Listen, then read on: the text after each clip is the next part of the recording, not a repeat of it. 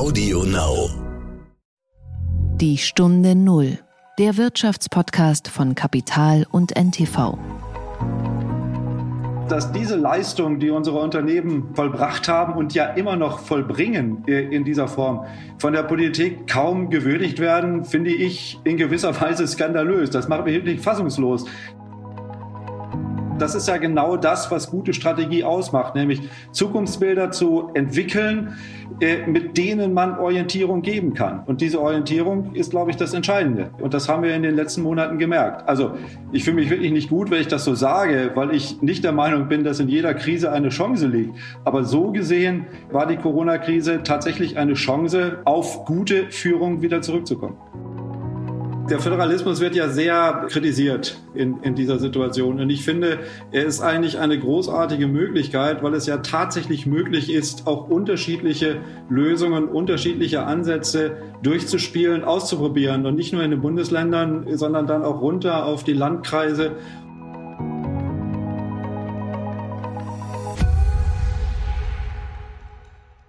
Herzlich willkommen zu einer neuen Folge von Die Stunde Null. Wir sind Horst von Butler und Tanit Koch. Schön, dass Sie uns wieder zuhören. Heute geht es um das Thema Ungewissheit und Führung und je mehr es von dem einen gibt, desto mehr braucht man natürlich von dem anderen. Dazu hast du mit jemandem gesprochen, der seit Jahrzehnten genau damit beschäftigt ist und viele Unternehmen beraten hat in Krisen, bei Strategielöchern oder gar in völlig ausweglosen Situationen. Genau, ich habe mit Burkhard Schwenker gesprochen, der ja viele Jahre Chef der Unternehmensberatung von Roland Berger war ja, und zwei Themen treiben ihn um. Zum einen natürlich Strategie und Führung in ungewissen Zeiten und er predigt immer das Denken in Szenarien. Also er nennt es so, mehr Clausewitz wieder wagen. Und das thematisiert er in vielen Vorträgen und Büchern und natürlich auch in den Aufsichtsräten, in denen er sitzt. Und er hat eine spannende These. Die Politik soll mal nicht so sehr über die Unternehmen meckern, die angeblich zu wenig Homeoffice anbieten oder ihre Mitarbeiter nicht testen, sondern auch mal ein Lob aussprechen, wie gut diese eigentlich durch die Krise gekommen sind und sich angepasst haben.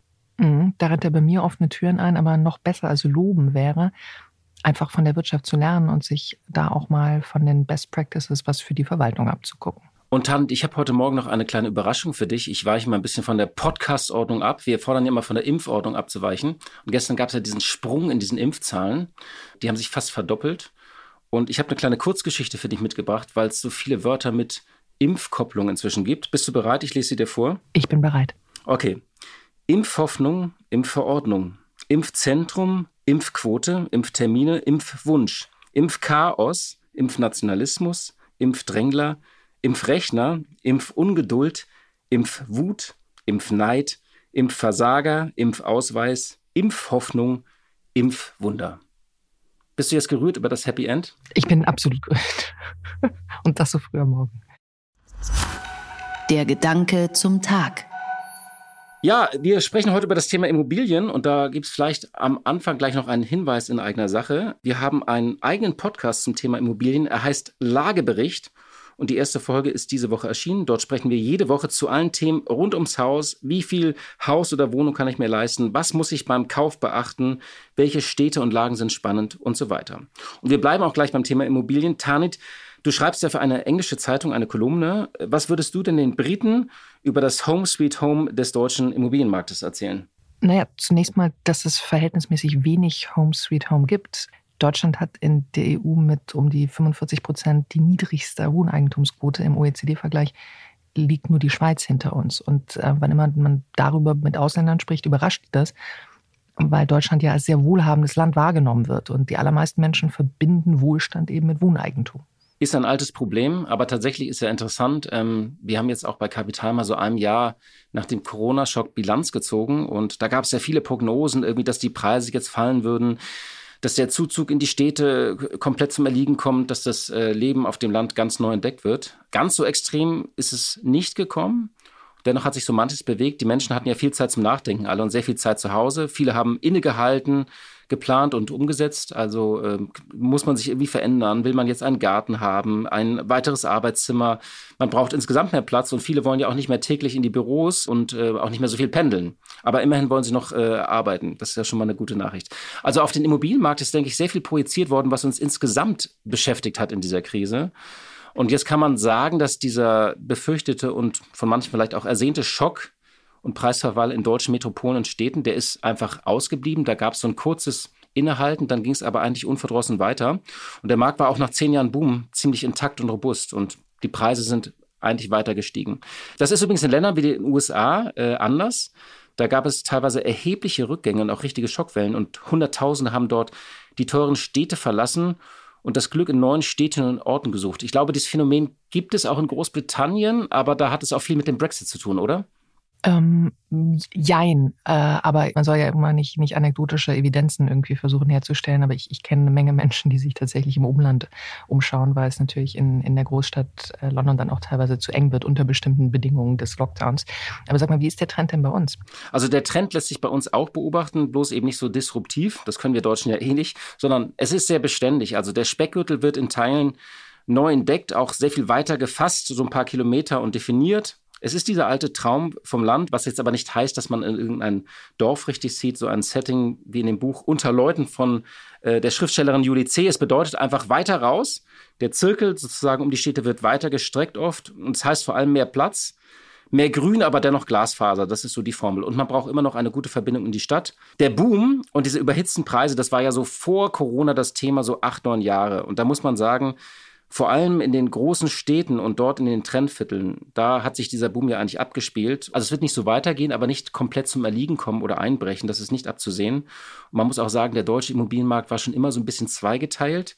Es gibt ganze Landstriche, wo der Markt, man könnte mal so sagen, eine Herausforderung wird. Also wo auch die Frage ist, ob dort bestimmte Häuser überhaupt noch einen Käufer finden. Vor allem, wie gesagt, in ländlichen Regionen und das liegt am demografischen Wandel.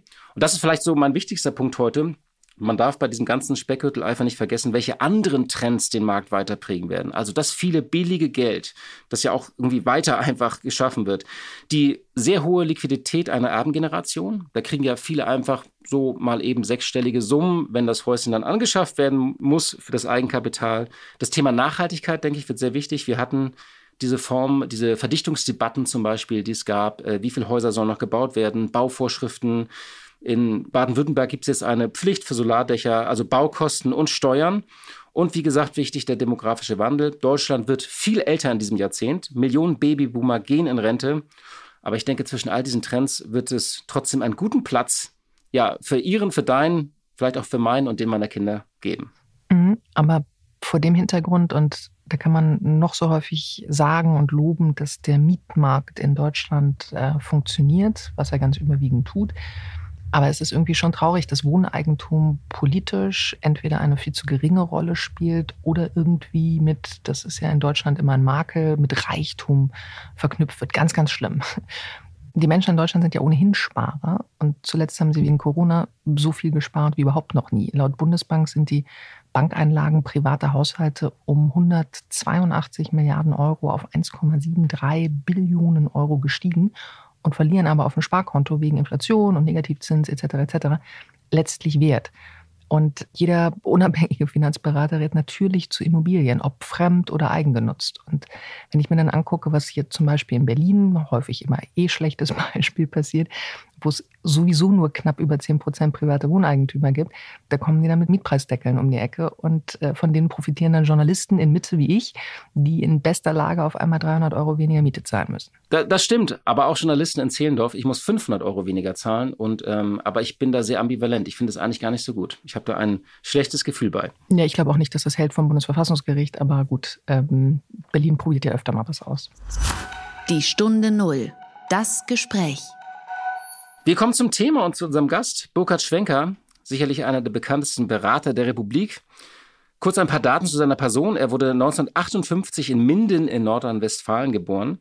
Er hat Mathematik und BWL in Bielefeld studiert. Er hat 1989 dann promoviert in Flensburg und kam im selben Jahr zur Strategieberatung Roland Berger. Und bei Minden fällt mir immer nur das Gesellschaftsspiel Finden Sie Minden ein, was ich durchaus empfehlen kann. Jedenfalls wurde Burkhard Schwenker 2002 zum CEO, zum Chef des Unternehmens ernannt, was keine leichte Sache ist, da er die direkte Nachfolge von Roland Berger antrat und ähm, 2000 Mitarbeiter weltweit führte. Später wurde er Vorsitzender des Advisory Boards von Roland Berger und hat derzeit mehrere Aufsichtsratsmandate in Hamburg erlebt. Zum Beispiel beim Hafenbetreiber Hala, der Hamburger Sparkasse Hasper, Und er ist äh, Vorsitzender des Kuratoriums der Zeitstiftung und Aufsichtsratschef der Hamburger Symphoniker. Unternehmen ist auch noch Dozent. Er lehrt strategisches Management an der Handelshochschule Leipzig und ist auch Co-Direktor des Zentrums für Szenarioplanung. Und er hat 2017 ein Buch geschrieben, Gute Strategie, der Ungewissheit offensiv begegnen. Und darin fordert er eine Renaissance der Strategie, das heißt, sich nicht einfach nur immer auf Big Data und Algorithmen zu verlassen, sondern wieder mehr äh, ja, Clausewitz zu wagen, also altes strategisches Denken. Wobei von Clausewitz doch die Definition stammt, ähm, Frieden ist die Abwesenheit von Krieg die, glaube ich, mittlerweile ein bisschen überholt ist. Ja, aber Clausewitz hat auch gesagt, wenn die Gefechtslage unklar ist, muss man bestimmte Dinge tun. Und äh, genau das sind die Themen von Burkhard Schwenker. Einen schönen guten Tag, Herr Schwenker. Guten Tag, Herr Butler. Guten Morgen. Sie haben jetzt äh, nicht nur viele Jahre Unternehmen beobachtet, sondern viele Unternehmen auch in einer extremen Phase im vergangenen Jahr, wo sich viele Unternehmen umstellen mussten, neue Geschäftsmodelle anders produzieren, Homeoffice einführen. Wie ist denn Ihre Bilanz mit der Sicht eines sehr erfahrenen äh, Beraters, wenn Sie auf die Unternehmen schauen? Ich bin sehr beeindruckt. Äh, denn ich finde das schon bemerkenswert, dass die von vielen erwartete Pleitewelle, die ja immer diskutiert wird, ausgeblieben ist, zumindest bislang. Und ich bin vor allen Dingen beeindruckt davon, wie schnell auch die Umstellung stattgefunden hat, wie gut doch viele Unternehmen mit dieser Situation klarkommen.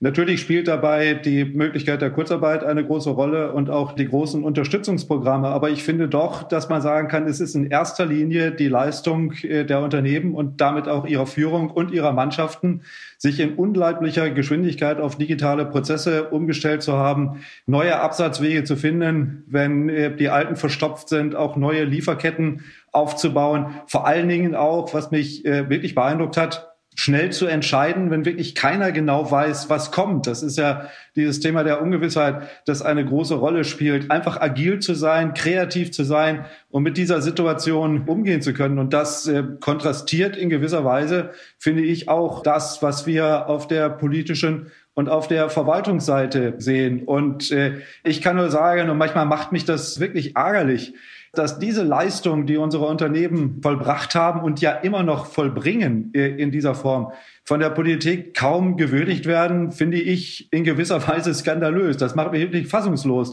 Denn jetzt kann man doch wirklich sagen, wir können stolz sein auf das, was wir an Unternehmen an diesem Standort haben. Also Sie meinen sozusagen, ein Lob der Politik statt irgendwie einer Verdonnerung zur Testpflicht hätte mal ganz gut getan? Ja, absolut. Äh, sich dahinzustellen und sagen, wir haben großartige Unternehmen, wir haben großartige Unternehmerinnen äh, und Unternehmer, wir haben auch großartige Manager, die in der Lage sind, mit dieser Situation umzugehen und die ja wirklich das Schlimmste abwenden können. Dieses Lob hätte ich eigentlich erwartet. Und vielleicht auch die Bereitschaft, einfach zu sagen, möglicherweise kann man ja was lernen. Denn wenn hier etwas gut funktioniert, wäre es ja auch übertragbar. Ja. Glauben Sie etwas, das ist, äh, oder glauben Sie, dass es etwas ist, wovon die deutsche Wirtschaft und die Unternehmen auch zehren können, also wenn Corona vorbei ist, also von dieser Agilität, dieser Resilienz, die ja vielleicht auch viele erlernt haben oder auch der Anpassungsfähigkeit. Also das habe ich in vielen Gesprächen hier gemerkt, die Anpassungsfähigkeit von Unternehmen, dass es etwas ist, was auch sozusagen eine Investition in die Zukunft ist, so eine Art Update, was wir da bekommen haben? Ja, ich glaube schon.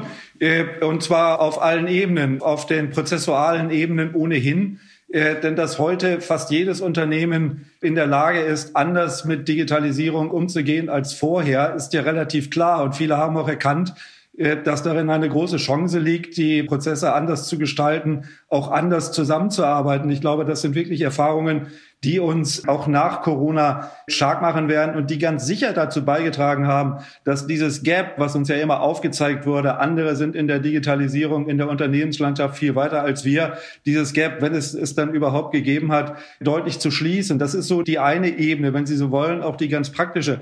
Die andere Ebene ist, ich glaube, wir haben alle zwei oder drei Dinge gelernt, nämlich erstens, dieses Thema Ungewissheit, über das wir schon häufiger gesprochen haben, ist ein ganz reales. Ich muss mich damit auseinandersetzen. Ich muss in der Lage sein, in Situationen, in denen meine üblichen Entscheidungswege nicht mehr funktionieren, trotzdem zu entscheiden. Ich muss das agiler machen.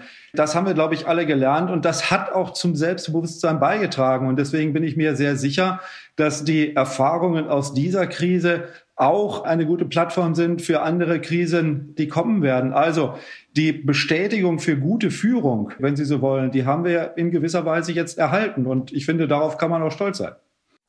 Ähm, vielleicht sage ich das unseren Hörerinnen und Hörern nochmal. Sie haben ja ein Buch verfasst vor einigen Jahren, Gute Strategie, der Ungewissheit offensiv begegnen und da so eine Renaissance der Strategie gefordert. Das heißt, sich nicht nur auf Algorithmen zu verlassen, auf Big Data, sondern sozusagen mehr Klausewitz wieder zu wagen. Also dass die Wiederbelebung von strategischem Denken und Ungewissheit ist für Sie äh, eine, eine Lage, wo man sagt, ich weiß nicht, äh, was passiert, also welche Ereignisse eintreten. Und, und ich kenne auch sozusagen die Wahrscheinlichkeit nicht, ich kann das Risiko nicht berechnen. Und das war ja tatsächlich der Lockdown, äh, das war äh, in weiten Teilen, was in Corona passiert ist. Das hat sich jetzt ja geändert.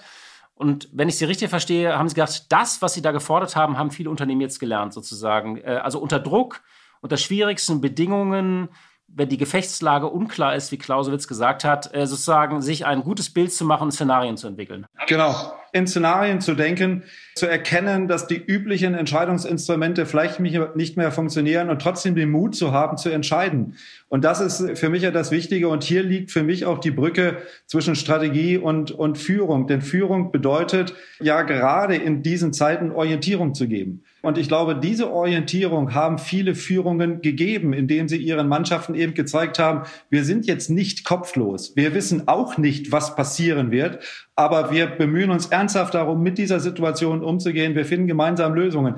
Das hat, glaube ich, auch die Kultur in vielen Unternehmen geprägt und hat uns noch einmal gezeigt, wie wichtig Führung ist. Also verlasse ich mich nur auf die Standardabläufe, die ich einmal gemacht habe, oder bin ich bereit zu sagen, nein, ich vergesse das alles ich habe eine völlig neue Situation, mit der ich umgehen muss. Und meine Rolle als Führungskraft besteht auch darin, in dieser Situation zu sagen, kommt, es ist nicht hoffnungslos. Wir versuchen gemeinsam eine Orientierung zu finden. Und das ist ja genau das, was gute Strategie ausmacht, nämlich Zukunftsbilder zu entwickeln, äh, mit denen man Orientierung geben kann. Und diese Orientierung ist, glaube ich, das Entscheidende. Und das haben wir in den letzten Monaten gemerkt. Also äh, so gesehen ich fühle mich wirklich nicht gut, wenn ich das so sage, weil ich nicht der Meinung bin, dass in jeder Krise eine Chance liegt. Aber so gesehen war die Corona-Krise tatsächlich eine Chance, auf gute Führung wieder zurückzukommen.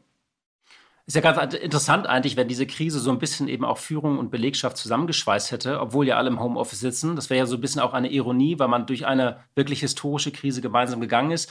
Jetzt mal in die Zukunft gesprochen, da wird ja über viele Trends orakelt, die bleiben, äh, also Präsenzpflicht versus Homeoffice, wie viele Büros brauchen wir noch, ähm, wie digital bleibt das Ganze. Was ist da Ihr Eindruck? Sie sitzen ja auch in einigen Aufsichtsräten. Ähm, Warten da Unternehmen noch ab oder sind da Entscheidungen bereits auch äh, gefallen? Wie viel von Corona sozusagen bleibt von den Veränderungen?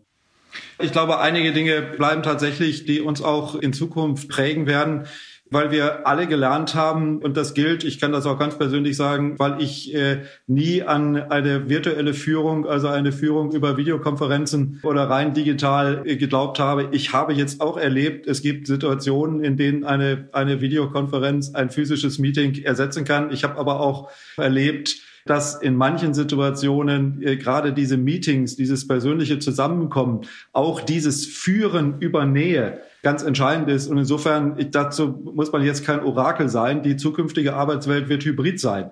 Und zwar immer in einer Kombination zwischen mobilem Arbeiten und physischem Arbeiten. Das wird natürlich Auswirkungen auf Büroimmobilien und so weiter haben. Das ist für mich überhaupt keine Frage. Und natürlich haben wir auch gelernt, dass man nicht wegen jedes Termins irgendwo hinfliegen muss. Das hat ja viele gute Aspekte. Es reduziert die Kosten. Das ist für die Unternehmen, die diese Erfahrung gemacht haben, natürlich auch ein wichtiger Punkt. Denn Reisekostenmanagement spielt eine Rolle.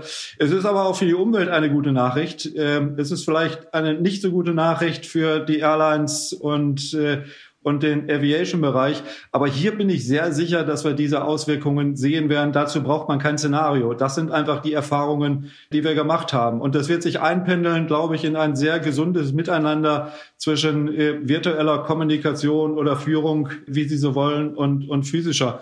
Und ich finde, dass, vielleicht rede ich es mir schön, ich weiß es nicht, weil ich aus dieser Welt komme, aber die Bedeutung von physischen Treffen, auch die Bedeutung eines sich die Hand gebens, auch als Zeichen von Vertrauen, ist in der Wertschätzung, glaube ich, wirklich gestiegen. Aber es wird sich anders, es wird sich anders einbalancieren. Das ist ja ganz interessant, weil Sie waren ja äh, jahrzehntelang Berater und äh, gerade Berater fliegen ja wirklich dauernd sozusagen durchs Land äh, jede Woche. Ist das etwas sozusagen, das auch die Beratung betrifft, dass man das auch remote machen kann? Weil früher hieß es ja mal, das ist keine Wertschätzung gegenüber dem Kunden. Ja, ich glaube, das hat sich geändert und alle, äh, zumindest alle großen Strategieberatungen, das gilt auch für meine alte Firma, sind ja vergleichsweise sehr gut durch diese Krise gekommen und auch wir haben gelernt, dass man äh, viele Dinge virtuell machen kann. Aber wir haben auch gelernt, dass es bestimmte Situationen gibt, nämlich dann, wenn es wirklich um Vertrauen geht, wenn man mit Menschen zu tun hat, die man noch nicht kennt, wo man das Vertrauen sich erarbeiten muss und wo es auch für die andere Seite wichtig ist, wenn es um, um wirkliche strategische Entscheidungen geht, dieses Vertrauen zu haben, dass das über Persönlichkeit äh, transportiert wird. Insofern werden auch wir in Zukunft wieder mehr persönliche Kontakte haben, aber auch das wird sich ausbalancieren. Wenn ich noch eines ganz persönlich hinzufügen darf, ähm, das, was, was mir auch ganz persönlich, ich bin nun wirklich viel unterwegs gewesen, auch international fehlt, ist ein wenig das Gefühl, einen eigenen Eindruck gewinnen zu können, ähm, eine eigene Reflexionsebene zu haben. Ich will das überhaupt nicht überbewerten, aber wenn man irgendwo ist, und damit meine ich jetzt nicht irgendwo in Deutschland, sondern in Asien oder in Amerika, und dort Gespräche führt und Menschen trifft, äh, dann hat man auch die Chance, sich einen eigenen Eindruck von dem zu machen, was in dem Land passiert. Und man, wenn man das häufig macht, schafft sich eine eigene Reflexionsebene. Man ist Vielleicht überschätze ich mich, ich weiß es nicht, aber man ist anders in der Lage, auch Entscheidungen zu reflektieren. Und dieser eigene Eindruck zu haben, wirklich da zu sein, zu sehen, was dort passiert, äh, auch Menschen zu treffen, mit denen man jetzt nicht verabredet ist und sei es auf der Straße, der fehlt mir extrem. Das heißt, ich habe diese Reflexionsebene auch verloren und bin genau wie alle anderen davon abhängig, von den Informationen zu leben, die man, die man so bekommt. Und das, das merke ich wirklich, dass mir, dass mir das fehlt. Ich brauche jetzt auch andere Wege, um, um eine eigene Reflexionsebene zu finden, um etwas zu beurteilen. Und da freue ich mich sehr darauf, dass das hoffentlich bald vorbei ist, dass das wieder möglich ist, sich, sich auch diesen eigenen Eindruck zu verschaffen. Ich halte das schon für wichtig und auch für einen wichtigen Bestandteil, um gute Entscheidungen zu treffen. Ich würde vielleicht mal gerne mit Ihnen einen Perspektivwechsel warten, so ein bisschen einen Blick auf die Politik. Sie haben die, Sie haben die Unternehmen gelobt für ihre Anpassungsfähigkeit, für das, was wir an Führung erlebt haben in vielen Branchen und vielen Unternehmen. Nun ist es ja so, in der Politik zeigt sich gerade ein anderes Bild. Äh, da erleben wir Entscheidungsblockade und Autoritätsverlust, auch ein Verlust von Vertrauen. Wenn Sie da als Berater draufschauen, Sie haben ja viele Unternehmen auch in aussichtslosen Situationen erlebt. Wie blicken Sie da gerade drauf, äh, auf das, was, was passiert? Ich glaube, ich blicke da genauso fassungslos, wenn ich das so sagen darf, drauf wie viele andere auch. Ähm, in der, in der Phase des ersten Lockdowns äh, hat es zumindest bei mir äh, erstens ein großes Mitgefühl gegeben mit allen, die, die politisch in, in dieser schwierigen Situation entscheiden müssen und mussten, die ja genauso wie in jedem Unternehmen auch mit einer Situation konfrontiert war, die so nicht auf dem Plan stand, in der es wirklich darum ging, auch schwierige Entscheidungen zu treffen, Rechte einzuschränken äh, und sowas. Und ich fand, das ist hervorragend gelungen, wenn ich das in, in Phasen einteilen darf. Deswegen, ich fand das großartig, wie, wie im ersten Lockdown reagiert wurde. Was ich persönlich nicht verstehe, ist, dass in der Zeit dazwischen, also von Sommer, wenn Sie so wollen, bis heute, eigentlich so wenig passiert ist. Es war ja relativ gut vorhersehbar ähm, und das war wirklich nicht ungewiss, dass eine zweite und möglicherweise auch eine, eine dritte Welle droht. Und mein Eindruck ist ganz einfach, dass die Zeit im Sommer und Herbst nicht genutzt wurde, um wirklich darüber nachzudenken, wie sieht ein Zukunftsbild aus, wenn die zweite Welle äh, kommt, wie können wir uns darauf vorbereiten. Ich kann das auch ganz, äh, ganz konkret machen, was mich wirklich wirklich fassungslos gemacht hat, ist, dass man erst im Februar, wenn ich das richtig zurück entsinne, und zwar im Februar diesen Jahres entschieden hat, Gesundheitsämter tatsächlich mit den digitalen Softwaren auszustatten, die man braucht, um, um die Fallverfolgung entsprechend zu optimieren.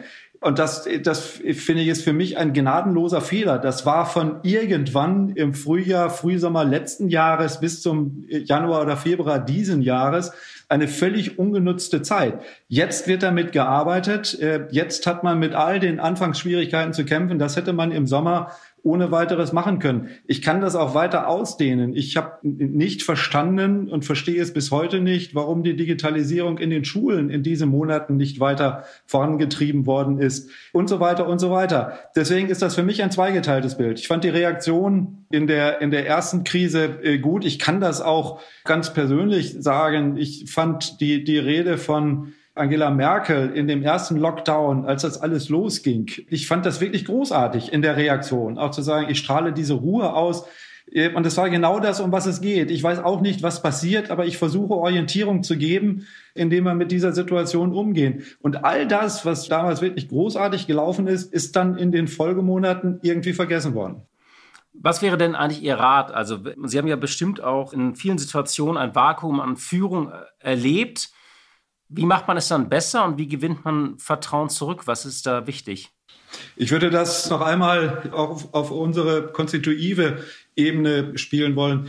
Der Föderalismus wird ja sehr kritisiert in, in dieser Situation. Und ich finde, er ist eigentlich eine großartige Möglichkeit, weil es ja tatsächlich möglich ist, auch unterschiedliche Lösungen, unterschiedliche Ansätze durchzuspielen, auszuprobieren. Und nicht nur in den Bundesländern, sondern dann auch runter auf die Landkreise und die Kommunen. Und eigentlich ist das genau das richtige Feld, um zu sagen, ich kann um dieses Modewort zu nutzen, agil unterschiedliche Ansätze ausprobieren, einfach zu können, die Möglichkeit zu haben. Ich habe ganz unterschiedliche Situationen. Ich habe Bereiche mit hohen Inzidenzen und ich habe Bereiche mit, mit sehr geringen Inzidenzen. Ich könnte ausprobieren, wo passt welche Möglichkeit besser und dann versuchen, sie zu übertragen, um daraus zu lernen. Das ist ja genau das, was auch in den Unternehmen stattgefunden hat. Und irgendwie funktioniert das an dieser Stelle nicht. Wir laufen zumindest in der öffentlichen Diskussion immer so diesem Phänomen nach, es müsste doch jemanden geben, der zentral entscheidet und dann wissen alle, woran sie sind. Und gleichzeitig äh, hätten wir gerade in der Verfasstheit Deutschlands ein hervorragendes Spielfeld, und das meine ich sehr positiv in diesem Begriff, um einfach Dinge auszuprobieren,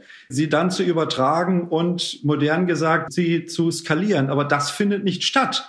Es gibt hervorragende Beispiele, Sie kennen sie auch, die alle genannt werden in dieser Form, aber gibt es ein koordiniertes Übertragen dieser Erfahrungen? Eigentlich nicht. Es gibt sehr viele Modellprojekte, ne? Es gibt Modellstädte, Modellprojekte äh, und dann wird es aber nicht ausgerollt, das stimmt. Es ja. wird nicht ausgerollt, ja. Die Erfahrungen daraus, die ja gut oder schlecht sein können, werden nicht entsprechend genutzt. Und ich finde, darin liegt ein großer Fehler und eine vertane Chance, was den Föderalismus betrifft. Aber die, die Ministerpräsidentenkonferenz, die ist doch ein dysfunktionales Gremium. Nun kann man die nicht alle austauschen. Ich weiß nicht, ob Sie äh, als Berater empfehlen würden, sozusagen das Gremium aufzulösen, wenn es in einem Unternehmen wäre, ob Sie sagen, schaffen Sie einfach ein neues Gremium. Das funktioniert so nicht. Äh, was, aber wie, wie schauen Sie darauf? Also muss das einfach nur die Art der Arbeit verändern? Geht es darum, dass die äh, sich wieder physisch treffen und nicht digital? Also ich glaube, die Frage, ob physisch oder digital, ist äh, an dieser Stelle wirklich nicht der entscheidende Punkt. Ich hätte zwei oder drei Punkte. Das eine ist, ich habe ein, wenn Sie so wollen, demokratisches Problem mit dieser Ministerpräsidentenkonferenz, weil ich finde, und das ist ja genau die Übertragung meines Plädoyers für den Föderalismus, ein Teil dieser Debatten hätten auch im Bundestag stattfinden können und müssen. Ich bin da sehr auf der Seite auf der Seite der Opposition. Ich verstehe die Begründung für die Ministerpräsidentenkonferenz auch, aber ich glaube, sie hat ja jetzt auch äh, gezeigt, es funktioniert nicht. Und ein Zeichen von Führung wäre aus meiner Sicht, und das ist ja genau das, weil Sie die Unternehmensebene angesprochen haben, was in Unternehmen funktioniert. Ich habe erkannt, es geht nicht. Äh, und dann sollte ich versuchen, andere Möglichkeiten der Entscheidungsfindung zu treffen. Also ich würde sie nicht fortsetzen. Und ich würde mich als Ministerpräsident, glaube ich, auch nicht besonders wohlfühlen, in dieser Runde sitzen zu müssen. Ja, äh, also das kann ich mir auch vorstellen, zumal wenn alles äh, sofort immer in Echtzeit nach draußen äh, dringt. Aber vielleicht nochmal nachgefragt, wir treiben ja jetzt irgendwie um, oder wir sind um die Ostertage getrieben, es wird sich vielleicht nochmal zusammengerauft. Das ist ja keine gute Phase.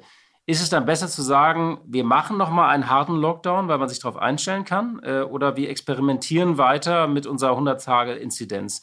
Also, wenn Sie jetzt mal nicht als Epidemiologe, aber sondern nur als ähm, sozusagen als jemand, der in diesen Szenarien denkt, in Sicherheit, die man geben muss, in Perspektiven, die man auch geben muss als Führung. Wie würden Sie das beschreiben?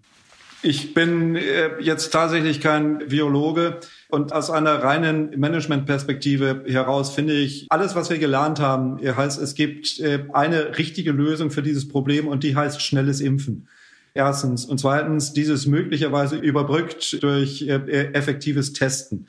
Für mich ist aber das Impfen entscheidend, wenn ich an das Ende schaue und versuche, eine Perspektive zu geben. Das heißt, es gibt aus meiner Sicht im Augenblick ein großes Ziel, das erreicht werden muss, nämlich der Impfstoff, der ja jetzt endlich kommt. Und über dieses Thema, warum kam er zu spät und warum hat man zu wenig eingekauft, das ist jetzt müßig darüber zu reden. Aber nach allem, was ich gehört habe, können wir ja jetzt davon ausgehen, es gibt in Kürze viel Impfstoff. Jetzt alle Kapazitäten und alle Kreativität dran zu setzen, dann zu sagen, und jetzt impfen wir so schnell wie möglich. Wir versuchen das nachzuholen, was wir in den letzten drei Monaten verpasst haben oder nicht geschafft haben. Und das mit einer hohen Flexibilität. Und hier kann man ja durchaus auch lernen, wenn man auf das Ausland schaut und auf die Ideen, die es dort gibt. Ich rede jetzt gar nicht über die ganzen Beschränkungen des Datenschutzes, mit denen wir hier zu kämpfen haben, aber rein praktisch zu sagen, ich aktiviere jetzt jede Kapazität, die in der medizinisch in der Lage ist zu impfen, das wäre für mich der richtige Weg und ich glaube auch der einzige. Denn wenn es darum geht, eine Orientierung zu geben, dann heißt die Orientierung aus meiner Sicht doch jetzt, und das wäre auch die politische Botschaft, wir tun alles und wir tun es, wenn es sein muss, auch unkonventionell, um in den nächsten vier, fünf Monaten so viele Menschen wie möglich zu impfen. Über Impfzentren, über Hausärzte, über Tierärzte, die ja jetzt Gott sei Dank in der Diskussion sind und vielleicht auch über so unkonventionelle Maßnahmen wie das, was mich persönlich sehr beeindruckt, die Drive-In-Lösungen, die es in Amerika gibt. Also jetzt zu sagen, möglicherweise sind Fehler gemacht worden, möglicherweise haben wir uns im Wege gestanden, aber jetzt gibt es genau ein Ziel. Und das heißt, bis zum Sommer so viele Menschen wie möglich zu impfen. Wenn man sich darauf konzentrieren würde, hätte man, glaube ich, genau die Orientierung, von der ich gesprochen habe, und auch den praktischen Nutzen, dass es wirklich etwas hilft. Das ist eigentlich ganz interessant. Äh, tatsächlich ein Ziel, das ist ja, in der Wirtschaft spricht man von KPI. Also wir wissen ja, was an Impfdosen geliefert wird, 15 Millionen Dosen im April. Und man müsste eigentlich sagen, wir treffen jede Entscheidung, dass die ihren Weg sozusagen irgendwo in einen Oberarm findet. So schnell wie möglich. Und ich finde, das ist ja genau das, was wir suchen. Es ist ein klares Ziel, es ist ein messbares Ziel. Es ist auch ein gut kommunizierbares Ziel in dieser Form und es bietet viele kreative Möglichkeiten, dieses Ziel zu erreichen. Also insofern Konzentration der Kräfte, aus meiner Sicht zumindest. Äh, Herr Schwenker, würden Sie sich denn von einem Tierarzt AstraZeneca spritzen lassen? Ja, denn erstens habe ich, habe ich volles Vertrauen in einen Tierarzt, der ein Arzt ist und in der Lage ist, eine Impfung zu geben. Und zweitens muss ich sagen, Sie, Sie haben über meine Herkunft gesprochen. Ich habe mich nun wirklich intensiv mit äh, Wahrscheinlichkeiten und Wahrscheinlichkeitstheorien auseinandergesetzt. Und für mich ist das Risiko, äh, das AstraZeneca möglicherweise hat, bei weitem kleiner als die Chancen, über diesen Impfstoff nicht an Covid zu erkranken, äh, sodass das für mich keine Frage ist. Ich wäre morgen bereit, mich mit AstraZeneca impfen zu lassen. Herr Schwenker, vielen Dank für das Gespräch. Dankeschön. Ja, ich danke Ihnen. Blick in die Märkte. Wie jeden Freitag schalten wir zu unserer Kollegin Katja Dofel. Sie leitet dort das Börsenstudio von NTV. Hallo, liebe Katja. Hallo nach Berlin. Seit Jahren wird ja um die internationale Besteuerung von Konzernen gerungen und nun gibt es Bewegungen und etwas weißen Rauch aus den USA, dass es hier tatsächlich eine Regelung geben könnte, also eine globale Mindeststeuer. Was ist denn genau passiert und wie haben die Märkte das aufgenommen? Ja, es ist ein äh, Paukenschlag in der Steuerpolitik und ich würde sogar sagen, es ist ein Paukenschlag in der Steuermoral. Die USA, eines der Länder, in denen die Unternehmenssteuer mit 21 Prozent unterdurchschnittlich niedrig ist, wollen eine Trendwende einleiten. Sie wollen den weltweiten Unterbietungswettlauf in Unternehmensbesteuerung beenden. In den vergangenen 20 Jahren wurden die Unternehmenssteuern immer weiter gesenkt und das ging natürlich auch auf Kosten der Verbraucher. Es ging auf Kosten von Staaten, in denen Geschäft gemacht worden ist, aber nichts versteuert worden ist. Und es ging auf Kosten vor allen Dingen auch der Zahler von Einkommensteuer. Nun soll eben nicht nur die Besteuerung neu organisiert werden, sondern auch die Verteilung. Die USA haben in einem Schreiben an die OECD, das ist die Organisation der Industriestaaten, vorgeschlagen, eine Mindeststeuer einzuführen von mindestens 21 Prozent.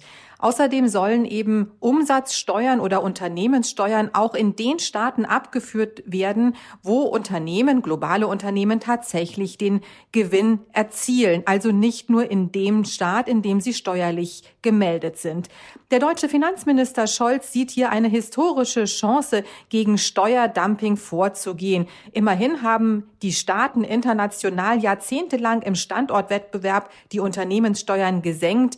In den OECD-Ländern lag die Unternehmenssteuer 1980 bei etwa 45 Prozent und ist aktuell gesunken bis auf rund 23 Prozent.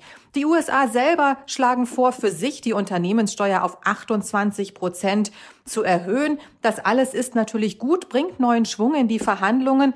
Allerdings, jetzt geht es an die Detailarbeit und die kann dauern. Das weiß man auch an der Börse. Deswegen macht sich dort wegen global höherer Unternehmenssteuern noch überhaupt niemand Sorgen. Und dann noch eine Frage zur Commerzbank. Da geht es ja seit Wochen schon turbulent zu, vor allem im Aufsichtsrat, wo immer mehr Menschen das Unternehmen verlassen. Was sind denn die Gründe für die Probleme und was bedeutet das vor allem für die Aktie? Die Commerzbank ist in einem desolaten Zustand, um mal das Mindeste zu sagen. Für den Aktienkurs geht es seit April 2007 bergab. Das waren die Vorläufer der Finanzkrise. In dieser Finanzkrise wurde die Bank mächtig gebeutelt und hat sich letztlich nie wieder richtig erholt. In diesem Zusammenhang ist auch der Staat eingestiegen. Mit etwas mehr als 15 Prozent ist der deutsche Staat Großaktionär bei der Commerzbank und genau das sehen einige als Problem. Es haben schon vor einiger Zeit zwei prominente Aufsichtsratmitglieder, nämlich Hans-Jörg Vetter und Andreas Schmitz, ihre Posten geräumt. Nun sind drei weitere hinzugekommen, die sagen, wir befürchten, dass uns der Großaktionär Bund nicht mehr vertraut. Nun sind für diese drei schon neue Kandidaten gefunden. Frank Westhoff, Daniela Matthäus und Caroline Seifert kommen in den Aufsichtsrat hinzu. Und es gibt auch noch unbestätigte Berichte darüber, dass Burkhard Käse, der Finanzchef von Lois of London, dazukommen könnte. Nun ist äh, der Großaktionär Bund bei der Commerzbank immer mal wieder in der Kritik. Auf der einen Seite heißt es, ein Staat oder der Staat habe in einer privatwirtschaftlich organisierten Bank nichts verloren. Andere wiederum sagen, er sei aber auch ein stabilisierendes Element. Insgesamt gibt es scharfe Kritik an den Turbulenzen im Aufsichtsrat, denn die Zeit für die Bank ist schwierig. Sie befindet sich in einem großen Umbruch. Der neue Vorstandschef Manfred Knof möchte, damit die Bank endlich wieder flott wird, noch einmal mächtig Kosten einsparen. Er möchte bis zum Jahr 2024 10.000 Stellen abbauen. Und dazu braucht er die Unterstützung von allen, eben auch vom Großaktionär Bund. Vielen Dank, liebe Katja, für die Einschätzung. Hat mich gefreut, euch zu hören und ich wünsche allen ein schönes Wochenende. Liebe Hörerinnen und liebe Hörer, das war's für heute. Danke fürs Zuhören und wir wünschen Ihnen ein schönes Wochenende. Wir freuen uns auf Sie kommenden Dienstag. Und da hast du ja einen ganz besonderen Corona-Manager zu Gast. In der Tat, nämlich Boris Palmer, den Oberbürgermeister von Tübingen. Die Stunde Null, der Wirtschaftspodcast von Kapital und NTV. Dieser Podcast ist Teil der Initiative Zeit, die Dinge neu zu sehen.